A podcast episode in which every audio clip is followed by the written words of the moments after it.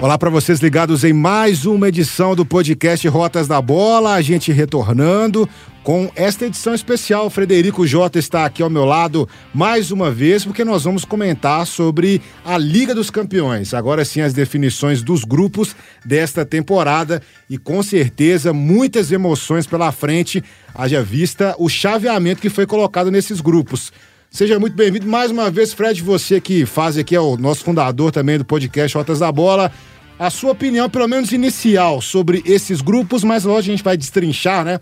Melhor cada grupo, mas o que, que você achou desta composição que foi feita e, claro, a sua expectativa para mais uma temporada de Liga dos Campeões. Pois é, um abraço, Josias, um abraço aos nossos ouvintes. Primeiro, festejar o retorno do Rotas da Bola, que tirou um período de férias, né, Josias?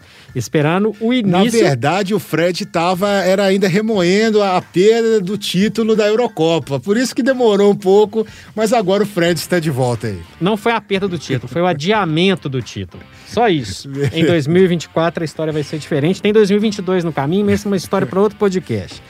Mas celebrar aqui a, a volta do, do Rotas da Bola, depois desse desse período, a gente fez várias edições especiais, né? Puxando ali a Copa América, a Eurocopa. E agora a gente está com a maior competição de clubes no momento. Então é muito bacana a gente falar sobre isso. Tem grupo da morte para variar, tem esses clichês todos, mas a gente está gravando esse Rotas da Bola exatamente no dia 26, no dia do sorteio, ou seja, a gente vai falar um pouquinho sobre os grupos, né, Josias? Lembrando que pode ter transação de peso acontecendo a qualquer momento, que pode até dar uma mexida nesses grupos. Mexida técnica. Tem jogadores aí de peso que podem vestir outras camisas até nesse momento que você está aí ouvindo o podcast. Gostei muito, acho que é um, um, um sistema que desta vez as pessoas perguntaram: ah, por que, que o pote 2 é um pouco mais forte? Vamos até explicar isso de uma vez. O pote 1 um tinha o campeão da Champions League, o Chelsea, o campeão da Liga Europa, o Real, e os campeões dos seis principais países do ranking da UEFA. Ou seja, tem a França, então o Lille foi campeão, tem Portugal, o Sporting foi campeão e o próprio Atlético de Madrid foi campeão da Espanha. Ou seja, esses todos estão estavam no pote 1, são os cabeças de chave. Então, às vezes as pessoas se estranham, poxa, mas o Barcelona, o Paris Saint-Germain, o Real Madrid, o Liverpool estão no pote 2? Estão, por causa dessa definição. Tem clube diferente, que a gente vai falar um pouquinho sobre ele, e tem uma expectativa muito grande. Ainda não é uma temporada com o mercado hiperaquecido, né, Josias? Então é interessante a gente ver, apesar das grandes transações do Messi, por exemplo, não é aquele mercado com inúmeras transações. Não tem um, um, um caminhão de, de transações, ou seja, é uma sequência de uma temporada que foi boa, que terminou muito bem, e acredito que a gente vai conseguir repetir nisso. De maneira geral, a gente sabe que essa primeira fase da Champions League é um bom cartão de visitas para a competição, mas mais do que isso, é, eles conseguem manter é, um certo padrão. Normalmente são duas equipes bem mais fortes, uma terceira força que corre por fora, e um clube que tende a ser o saco de pancadas. Não muda. E não tem como mudar pelo formato mesmo da, da competição. Dá para a gente cornetar a UEFA em algumas decisões, né? A decisão política de é, fazer um roteiro que acaba colocando clubes de menor expressão, apesar de que eu acho que eles têm todo o direito de disputar a competição, assim como né, todos os grandes, as grandes marcas, mas o fato é que tira da reta, por exemplo, clubes mais tradicionais. A gente teve uma, um playoff, por exemplo, com o PSV e Benfica. O PSV ficou fora. É um clube mais tradicional do que alguns que vão estar aqui. Alguns acham legal, outros acham péssimo. A gente pode até discutir isso, se isso é válido ou não. Para mim, tem que ser aberto para todo mundo. Acho que é. é eu estou me lixando para a questão política. Eu acho que é importante ter uma abertura maior mesmo e que isso seja de uma maneira bem, bem definida. Não sei até a sua opinião sobre isso, Josis. É isso, Fred. Realmente, né, tem uma situação desse ranking também, né, da, da UEFA. Eu acompanho, como todo mundo sabe, acompanho bem o futebol russo. Vi que eles ficaram um pouco estão preocupados, né? Porque realmente os times russos não estão conseguindo boas campanhas e, obviamente, a seleção também não está conseguindo repetir as boas atuações da Copa de 2018. Tinha todo o quesito de jogar dentro de casa, mas os times russos também não, não estão conseguindo mais as, aquelas classificações triplas, vamos dizer assim, para a Champions League. A gente só está vendo o Zenit aí no caso. Mas vamos falar dos grupos então, para passar para o nosso ouvinte também e também a fazer aquela análise, aquela compreensão sobre os grupos. A gente vai começar pelo grupo A aqui, Fred. A gente tem um grupo A com clubes que, que a gente, você até citou sobre a questão da transferência que pode acontecer. Já temos a transferência bombástica, pelo menos uma já foi, que foi a saída do Messi mesmo do Barcelona e indo para o PSG que está no grupo A e vai enfrentar aí o Manchester City, o Leipzig, que também é Red Bull, né, tem que citar isso, e o Clube Bruges da Bélgica. Manchester City PSG, obviamente a gente traça aqui como os favoritos, né, para a classificação, mas como o Fred citou, hoje é dia 26, lembrando que existe uma possibilidade de Cristiano Ronaldo defender a camisa do Manchester City. Então, a gente pode imaginar, Fred, aí, situações como o Ibapê. Será que ele vai ficar no, no PSG? Tem a questão do Real Madrid fazendo proposta de mais de um bilhão de reais para ele. E será que o Cristiano Ronaldo vai mesmo para o Manchester City? Como é que fica um confronto entre Cristiano Ronaldo de novo enfrentando o Messi? Só que agora os dois jogando em clubes diferentes, né? Como é que você analisa também esse grupo A, Fred? Pois é, por si só já seria uma baita de uma atração. É, certamente, eu não vou nem entrar aqui na questão de quem é favorito e quem não é, acho que a gente não precisa muito se preocupar com isso. E acho até que colocaria o terceiro lugar aí, o Brude, que fez uma campanha interessante na última temporada. Olha, o Cristiano Ronaldo, a gente não precisa ficar apresentando o Cristiano Ronaldo. E ele quer um projeto diferente. Na verdade, ele nunca se acertou com um técnico na Juventus. É isso. E ele vê, um, ele vislumbra um trabalho com o Guardiola e um processo que é muito interessante. Vai jogar num, com um estilo de jogo completamente diferente de todos os outros técnicos, né, Josias, com os quais ele, ele já trabalhou. É um potencial enorme. Né? A gente sabe a força física, a capacidade que ele tem. Tem que saber também quem que vai rodar nessa brincadeira. Como a gente, repetindo, hoje é dia 26 de agosto, pode ser que quando você esteja ouvindo esse, esse podcast, essa negociação pode ter sido encerrada ou até concluída. É uma baita de uma atração. Uma baita de uma atração. Mesmo sem o Mbappé, o PSG é fortíssimo. Porque né, o Messi foi a grande contratação. A gente tem que falar também de Donnarumma, tem que falar também de Sérgio Ramos e da turma que já está lá. Fora o Inaldo, fora o, fora o Hakimi, né? O, o Paris Saint-Germain investiu para ser campeão. E o Manchester City também quer ser campeão. Então, se tem alguém que quer ter dois... Quem, se tem dois clubes que querem ser campeões, são esses dois que estão no mesmo grupo. Acho que o, o, o Cristiano Ronaldo, o único ponto negativo do pacote, caso ele feche com o City, é ir para uma cidade no qual ele já enfrentou o pior, o, o seu grande rival e uh, tem uma identificação muito grande. Isso pode trazer um mal-estar num primeiro momento. Fora isso, na bola, não dá para a gente ficar discutindo os dois favoritos e sem dúvida alguma, sem dúvida alguma, especialmente com o Cristiano Ronaldo, o confronto mais interessante de todos pelo nível técnico, lembrando que o Manchester City já fez uma grande contratação de peso, que é o Grealish, 100 milhões de libras, jogador inglês mais caro de todos os tempos, que por si só também é uma atração. Começou bem no campeonato inglês e me parece que já se adaptou ao, ao perfil, certo? Exatamente, Fred. Até lembrando que agora há pouco, né, o próprio Guardiola deu uma entrevista até interessante, né, para os companheiros do Globo, naquela entrevista que ele fez no, na XP também, aquela conferência que ele participou, falando que ele pensa em dar uma parada no futebol novamente para aquilo que ele já fez, né? Tirar um período sabático para aprender mais sobre a bola. É agora ou nunca para o Manchester City, né? Parece que agora chegou no momento também que o time que ele quer ganhar essa Champions e é o momento de tentar isso, né? Agora, né? Então vai ser bem acirrada essa disputa nesse grupo, já colocando os dois times que investem muito dinheiro, se bem que agora não foi, foram os 100 milhões, mas o Manchester City deu uma parada, vamos dizer assim, né? Tá o time mais perto do chão, mas se vier o Cristiano Ronaldo, com certeza vai ser um grande investimento. Lembrando que essa transação, que ainda não está encerrada, repito, pode significar uma ida do Gabriel Jesus para a Juventus ou do próprio Sterling. Sim. Vamos analisar o que, que, o que, que vai acontecer. E esse papo do Guardiola seria até 2023, ele encerraria o seu contrato com, com o Manchester City e faria o seu período sabático com a ideia de treinar um, um, um clube, uma seleção. Sim. Ele encerraria a questão do, do clube em si.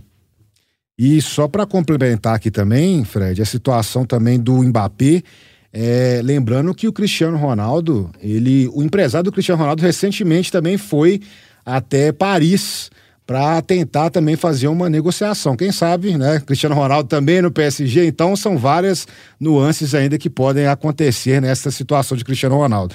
E a gente chega no grupo B, que tem aí Atlético de Madrid, Liverpool, Porto e Milan. Para muitos, esse é o grupo da morte, Fred. Mas a gente sabe que o Milan não tá aquela situação, aquele time forte que era antigamente. Mas, de qualquer forma, o retorno do Milan à Champions League e também essa presença nesse grupo B, como é que você analisa? É realmente o grupo da morte? Olha, é o grupo que tem, somado os quatro participantes, as camisas mais pesadas, a maior quantidade de títulos. Se a gente for somar aqui Liverpool, Porto e Milan, né? São vários títulos. Agora, o próprio fato do Milan estar no pote 4 já sinaliza a fragilidade atual do rubro-negro, dos rossoneri italianos. Eu acredito num, num, numa, numa disputa bem acirrada, bem acirrada, mas, ao contrário de outros grupos, tem, tem times aí, Josias, que podem ser aquela asa negra que outros grupos não têm. Estou falando por quê? Vai existir uma disputa de um terceiro lugar para uma vaga na Liga Europa. Quem que descartaria no primeiro momento? Talvez o Milan. O Porto tem a, a sequência de Champions League na, na, no currículo, mas o que acontece com o Porto? Sempre que vai no mata-mata, tropeça. Não é um clube consistente, não é uma equipe consistente para sonhar com voos mais altos na Champions League. Liverpool leva um favoritismo. Acho que é um clube que passou por um processo complicado com jogadores ausentes na última temporada, não fez uma boa Champions. Van Dijk, o Firmino jogou abaixo do seu nível, o Diogo Jota também não, não resolveu no nível que o pessoal imaginava. E tem uma questão é, é, fundamental. Passou aquele oba-oba do título da Premier League, conquistado depois de tanto tempo. Então o Liverpool é mais forte por si só, é um clube que tem uma estrutura interessante, não fez nenhuma contratação de peso exatamente porque tem um bom elenco, tem uma boa situação. Vai enfrentar um Atlético campeão espanhol, um, um, um time que tem o Soares, você nunca descarta. É um time daqueles times chatos que podem ir longe. Fez contratações, inclusive, de campeão olímpico. Matheus. Matheus Cunha. Chegou lá. É um, é um, jogador que ele pode até alternar com o Soares. Soares já entrando num processo de talvez jogar menos. Um jogador muito interessante. É um time consistente. São os dois favoritos. E quando eu falo da asa negra, é isso. Ao contrário de outros grupos, jogar com o Milan lá em San Siro, mesmo numa fase ruim do Milan, é chance de perder ponto. Jogar com o Porto no estádio do Dragão, mesmo numa fase abaixo, é chance de perder ponto. Então, um grupo muito equilibrado. Vejo os dois como favoritos. Mas veja essa briga pelo terceiro posto, interessantíssima. E com riscos de alguém tropeçar e alguém beliscar ali uma vaguinha, viu, Josias?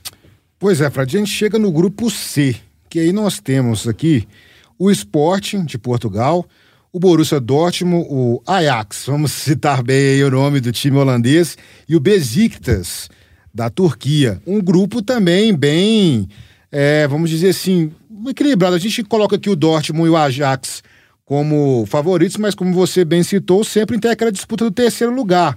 E o futebol turco e o futebol português, né, o Sporting, vendo uma situação até interessante. Então pode ser uma disputa interessante entre os dois aqui, o Sport e o Besiktas, para saber quem pode também essa classificação para a Liga Europa. Mas eu já cito aqui o Dortmund e o Ajax como potenciais candidatos às oitavas aí da Champions League. O Ajax já ganha o prêmio de ter a camisa mais linda da temporada Exatamente. até agora. Exatamente. Estou até procurando essa camisa aí. Pois é, sucesso de vendas, Sim. esgotou em, em Amsterdã, esgotou aqui também no Brasil. É claro que eu estou correndo atrás dela. Quem não sabe o que eu estou falando, procure ver, inclusive, o vídeo de apresentação, homenagem não só a Bob Marley, como também a comunidade Rastafari que vive na Holanda.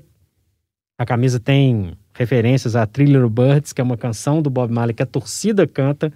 Enfim, e a camisa ficou maravilhosa, a camisa da Adidas maravilhosa, preta com, com as cores do Rastafari nas mangas, enfim, é um espetáculo, é um espetáculo. Agora, o Dortmund tem um dos jogadores que pode ser que a gente está conversando aqui, de repente, final da janela ele sai, né? Que é o Haaland, mas é o, é o favorito. Eu não descartaria o Sporting, não. Fez um baita no Campeonato Português, é, liderou com, inclusive com folga por um bom tempo.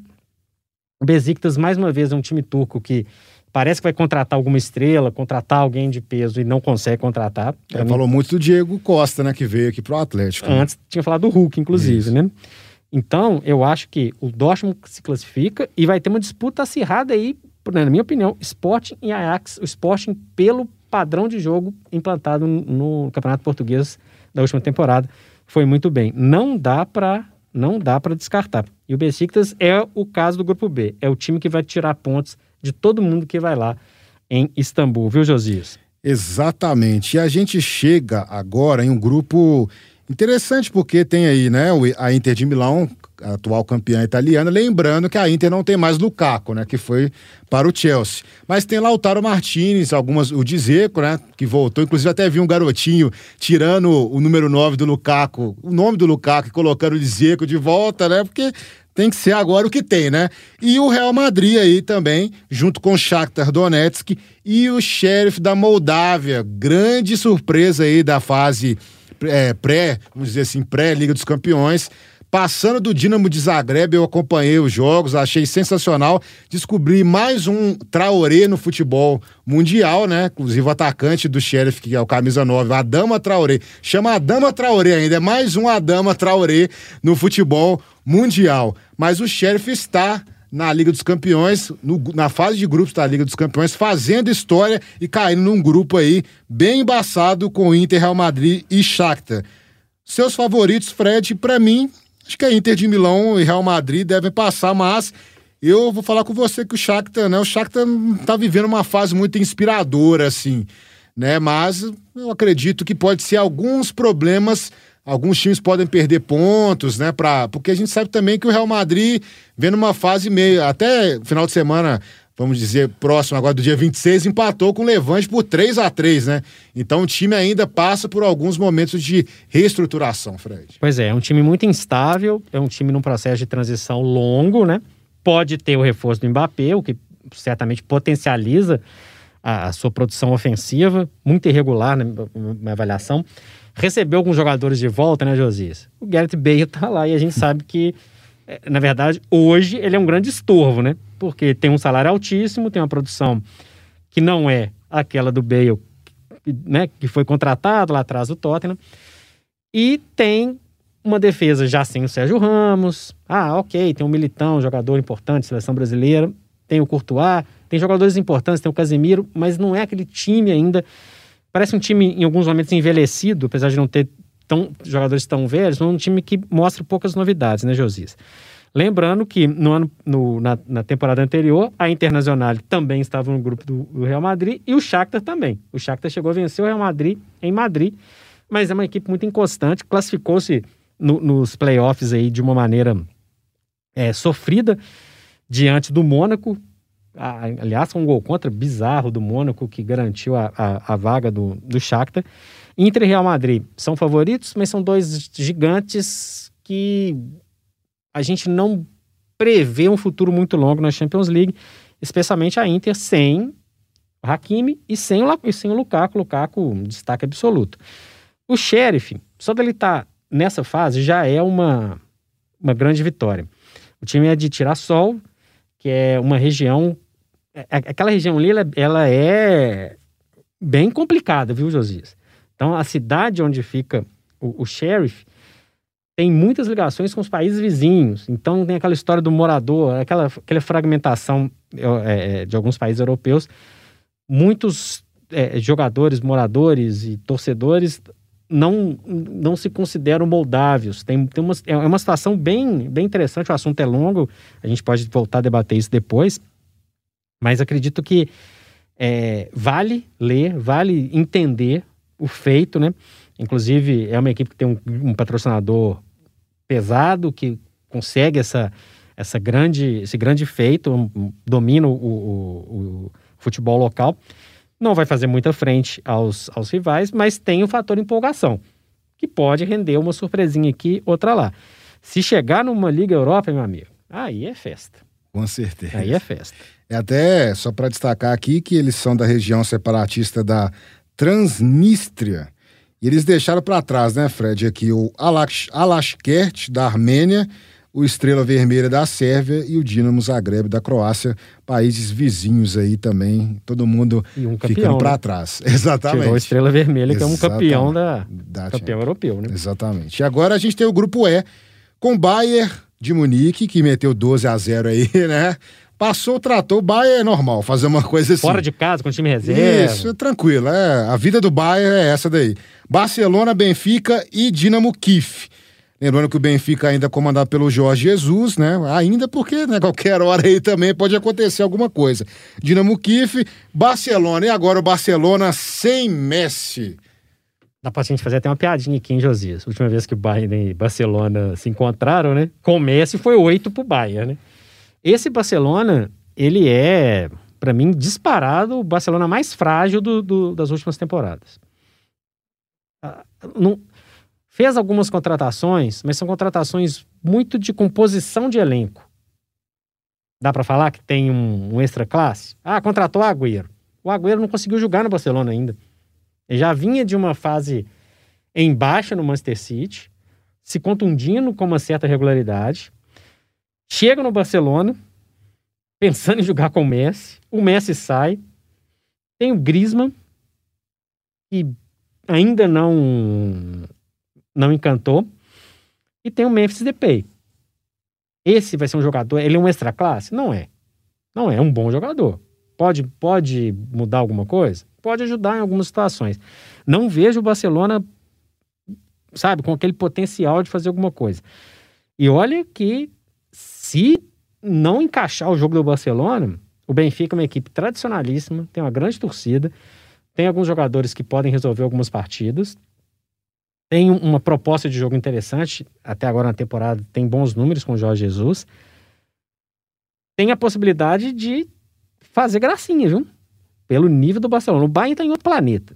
O Bayern está em outro planeta, no, favorito absoluto, inclusive um dos favoritos ao título. O, então eu vejo até essa disputa Barcelona e Benfica uma possibilidade de zebra concreta pelo futebol do Barcelona, pelo desmanche do Barcelona, apesar de ter jogadores de altíssimo nível, não me passa confiança. E seu vizinho ucraniano lá, o Dinamo Kiev, para mim, completamente figurante, Osiris. A gente chega agora no grupo F com o Vídeo Real, que é o atual campeão da Liga Europa, né? Manchester United, Atalanta e o Young Boys, que passou também na fase pré-Champions League, passou do Ferencváros. Um jogo difícil. Eu vi o jogo, falar com você que o Young Boys acho que não vai aguentar muito esse grupo aqui com Atalanta, Vídeo Real e Manchester United, não. Mas é, a sua opinião, Fred, exatamente porque o Vídeo Real também passou por alguns problemas aí nesta, nessa sequência, né? O United também não é aquele time lá muito confiável, né? Mas fez investimentos interessantes, como o próprio Sancho, né? Como é que você vê também essa equipe? Lembrando que o Manchester United é o vice-campeão da Liga Europa, é, exatamente, né? os dois se encontraram. Exatamente. Olha, o Manchester United, ele está num processo ainda de construção, mas um processo mais consistente. A gente percebeu, por exemplo, no, na abertura da Premier League, fez 5 a 1 no Leeds, num jogo que todo mundo jogou muito bem, não tinha o Sancho ainda, entrou só no finalzinho.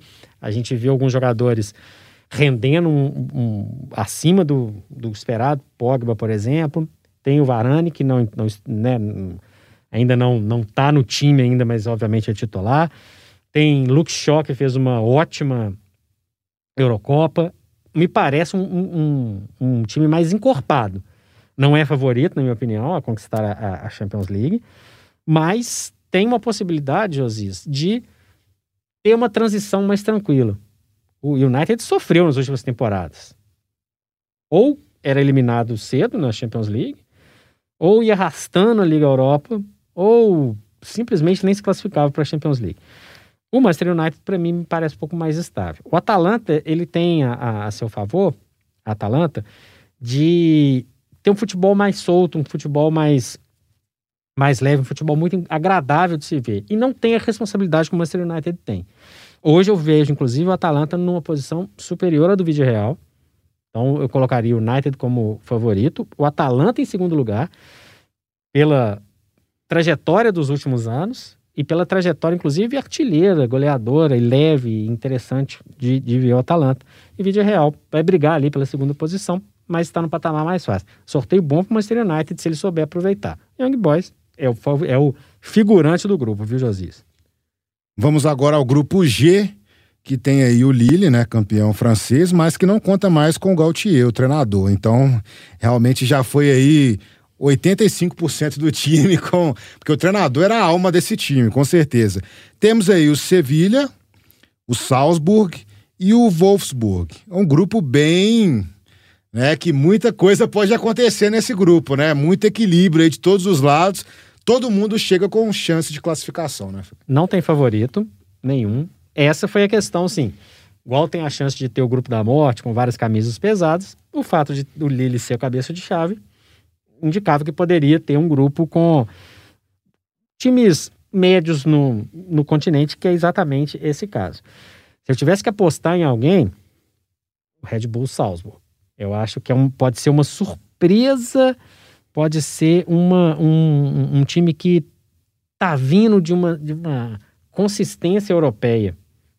Ok, é, é forte? Não. É candidato? Não, jamais. Eu tô tratando do surpresa de um, de um time que já está começando a acostumar a, a, a, acostumar a jogar em competições europeias. Fator surpresa, porque eu acho que tem um equilíbrio muito grande. O Sevilha da Champions League não é o Sevilha da, da Liga Europa, então é sujeito a altos e baixos. O Wolfsburg ainda é uma equipe muito irregular e o Lille perdeu sua alma. Então, por que, que eu estou falando do Salzburg? Ah, você é doido, ele deve ser o mais fraco da, da do grupo. Será? numa hora dessas, eu acho que vale apostar uma zebrinha. Posso queimar minha língua aqui e sair com zero pontos. Mas é uma possibilidade muito grande da gente ter uma cara nova na fase de mata-matas. Eu vou de Salzburg nessa maluquice desse grupo aqui, viu, Josias? Também vou com Salzburg. E agora, para encerrar, o encerramento, o último grupo definido, temos aí o campeão, o bicampeão europeu, Chelsea, que chega aí com o Lukaku, né? Grande jogador. Jorginho, inclusive, eleito o melhor jogador do futebol europeu do ano. Né? O jogador que foi campeão da Champions League e campeão da Eurocopa. Ele venceu, inclusive, até o próprio companheiro dele, o Kanté. Então temos aí o Chelsea chegando muito bem com a Juventus, que tem o problema do Cristiano Ronaldo para resolver ainda, e o Zenit e o Malmo. Zenit que chega como campeão russo e contratou agora o brasileiro Claudinho, que já começou bem. Eu vi a partida do Claudinho no final de semana, começou jogando muito bem, mas o Zenit ainda está um passo atrás de Chelsea e Juventus, principalmente se a Juventus ainda conseguir manter aí o Cristiano Ronaldo. Olha, o Chelsea para mim é um dos favoritos ao título. Me parece uma equipe mais encorpada, uma equipe muito forte. Para tristeza do Josias, eu vi Chelsea e Arsenal. E assim, pareciam que estavam disputando campeonatos diferentes, né? Chelsea infinitamente superior. E, e, a presença do Lukaku faz uma diferença enorme. E tem vários jogadores que eu gosto muito, eu gosto muito do Jorginho, o Kanté nem se fala, né? É, o, o Rotas da Bola é fã do Kanté, a gente já Sim. deixou isso muito claro. Timo Werner, Kai Havertz, difícil. é, um time... É, é, um time muito forte, tem o Bentil e tem o Marcos Alonso na lateral. Resolveu o problema do gol, tem o Mendy. O James jogou muito nessa partida contra o Aço. Jogou demais. E tem o Aspilicueta, que pode jogar até como um, um, um, zagueiro. Tem o Thiago Silva, jogador experiente, jogador que é, cresce nesse tipo de competição. Enfim, é, o time é bom, viu? O time é bom e tá arrumadinho pelo, pelo Thomas Tuchel. Acho interessante a gente observar o Chelsea não só na Premier League, como na Champions League. A Juventus vem de temporadas irregulares, né? A última, então, né? Que a gente, nós aqui cravamos que ia ser favorito campeonato italiano, se deu mal. Sem o Cristiano Ronaldo, perde uma referência muito grande. Com o Cristiano Ronaldo, ainda é inconstante. Então, a Juventus não é, na minha opinião, favorita. A, a, obviamente, a favorita é classificar no grupo, mas não, não me traz uma tranquilidade em relação a, a um futuro muito longo. O Malmo, time da cidade de Zlatan Ibrahimovic, já foi vice-campeão. perdeu pro, pro Forest, Nottingham Forest. É o azarão. Pode ser que arranque um pontinho ou outro de alguém lá na, na Suécia. E o Zenit é mais ou menos um roteiro dos clubes russos, né, Josias? É sempre uma incógnita. A gente pode se surpreender com alguns clubes russos, ao passo que a gente pode criar uma expectativa muito grande de uma grande participação russa e, no final das contas, a gente se decepcionar, que é o que aconteceu em todas as últimas temporadas. Não teve uma equipe russa que chegou a fazer cosquinha em algum grande. Não teve. A gente não lembra de grandes partidas de, de clubes russos nas últimas temporadas. Então, graças a isso, a Juventus pode ficar um pouco mais tranquila. E o Chelsea, na minha avaliação, segue como o grande favorito, um dos favoritos, inclusive, aí tá num bolinho aí que tem o Manchester City, tem o Paris Saint-Germain, tem o Bayern. Forças que no início da Champions League eu acho que podem pensar em levantar a orelhuda. Exatamente, Fred. Só para falar com os nossos ouvintes aí, para eles ficarem de olho, vai ser até interessante ver as partidas do Zenit aí, porque tem brasileiros que podem aí fazer alguma graça, né? São jogadores, muito bons jogadores, né? A gente tem aí o Douglas Santos, que passou aqui pelo Atlético, tá jogando muito lá, dos melhores jogadores do Zenit. Tem ainda o Wendel, do Fluminense, que jogou no Fluminense e foi pro futebol russo, jogando muita bola lá também. O Malcolm, que fez o gol do Ouro Olímpico, né? E tá, agora parece que ele conseguiu emplacar. E o próprio Claudinho, que também é uma atração à parte. Então, um time interessante se ver. É isso, Fred. A gente concluiu aqui o nosso Rotas da Bola trazendo tudo sobre esse sorteio da Champions League, destrinchando os grupos. Mais uma vez, um grande prazer ter você aqui ao nosso lado e com certeza voltaremos aí com tudo nesse Rotas da Bola. Sem dúvida nenhuma, Josias. Está aberta a temporada do Rotas da Bola 2021-2022. É isso. Um abraço. Um grande abraço para todos vocês e até a próxima edição do Rotas da Bola.